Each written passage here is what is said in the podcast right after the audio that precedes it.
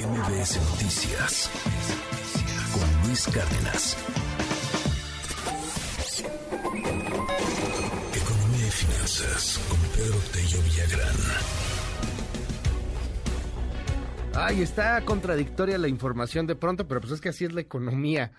Por un lado, eh, hay optimismo en algunos sectores, inclusive eh, pues mejores pronósticos de crecimiento, pero por el otro lado también está el riesgo de que no se va a poder controlar la inflación y de que el siguiente año, particularmente el primer trimestre, puede ser muy complicado.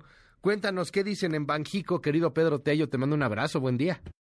¿Qué tal Luis? Buenos días, qué gusto saludarte a ti y también a quienes nos escuchan.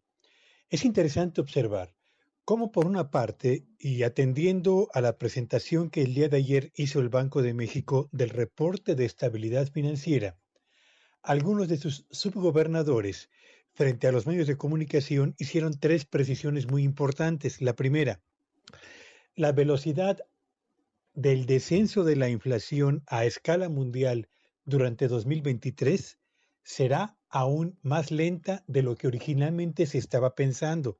Primer precisión importante. Segundo, para que en México la inflación se desacelere, Primero tienen que desacelerarse los precios internacionales de alimentos, de materias primas y de energéticos.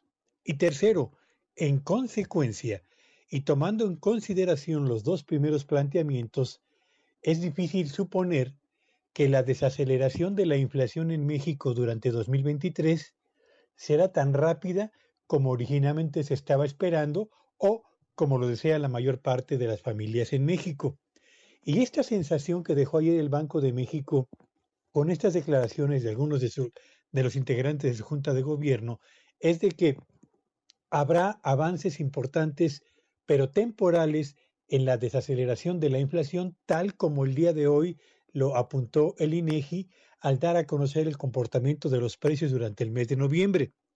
El día de hoy nos enteramos que la inflación pasó del 8.4% que cerró octubre a un crecimiento del 7.8% en el mes de noviembre.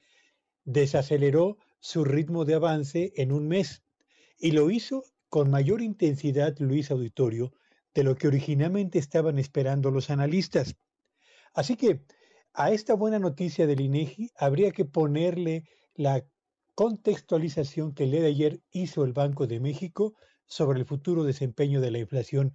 Por lo pronto, hay que decirlo y reconocerlo, Qué bueno que en noviembre la inflación se desaceleró más allá de lo que se esperaba, pero no lancemos campanas, abuelo. Cuidado, mucho cuidado porque nos falta todavía el repunte de la inflación que siempre ocurre en diciembre y desde luego el impacto que tendrá sobre los precios la famosa cuesta de enero. Así que celebremos con razonable optimismo lo que anunció hoy el INEGI y tengamos en cuenta que la inflación llegó para quedarse más tiempo del que originalmente esperábamos, Luis.